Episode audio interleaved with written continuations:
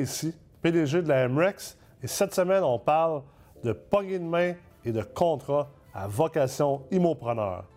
Alors, c'est important de comprendre que durant la carrière d'un immopreneur puis d'un investisseur immobilier multilogement, il y a des moments pour des contrats puis des moments pour une poignée de main.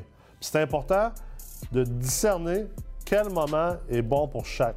Parce que c'est certain que lorsque vous allez vous associer avec quelqu'un ou que vous allez prendre un investisseur qui va souscrire des actions de votre entreprise, effectivement, on a besoin de mettre un contrat en place. Et je suis toujours surpris et estomaqué par la quantité d'investisseurs immobiliers qui encore s'associent sans avoir une convention d'actionnaires, sans avoir une convention de souscription d'actions, puis de ne pas avoir de contrat réel en place qui a été rédigé par un avocat, qui a été révisé c'est hyper important d'avoir ça en place et pourtant, il y en a plusieurs d'entre vous qui font encore cette erreur-là. Pourquoi? Pour sauver 1000 pour sauver 2000 Je le dis souvent, la meilleure manière de perdre 100 000 en investissement immobilier, c'est en essayant de chipper sur 1000 Donc, faites pas cette erreur-là. Mais ultimement, c'est sûr que la poignée de main, sa parole, est extrêmement importante.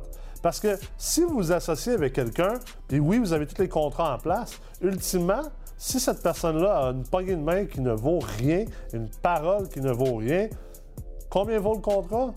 Presque rien.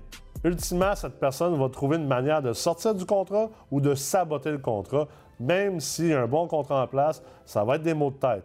Ça va être des moins grands mots de tête que si vous n'aviez pas de contrat, mais ultimement, n'oubliez pas le côté poignée de main de vous fier à la parole de la personne puis de lire est-ce que cette personne-là a réellement une bonne parole puis est-ce que sa poignée de main vaut quelque chose?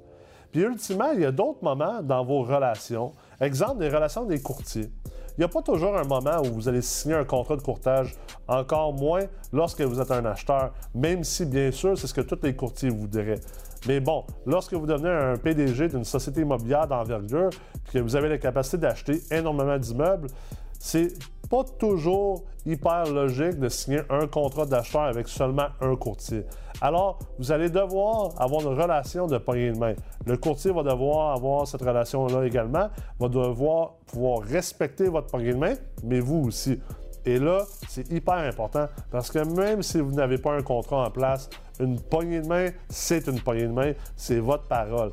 Et une réputation est très difficile et très long à bâtir en investissement immobilier elle peut être détruite extrêmement rapidement. Et je vous garantis que le monde de l'investissement immobilier, c'est un petit monde. Donc, toujours garder en tête l'importance de votre poignée de main et l'importance de vos contrats. Et il y a différents moments auxquels que vous allez appliquer chacun des deux ou les deux en même temps. J'espère que vous avez apprécié l'épisode d'aujourd'hui et je vous invite à être de retour la semaine prochaine alors qu'on va continuer à plonger profondément dans les sujets de l'immopreneuriat.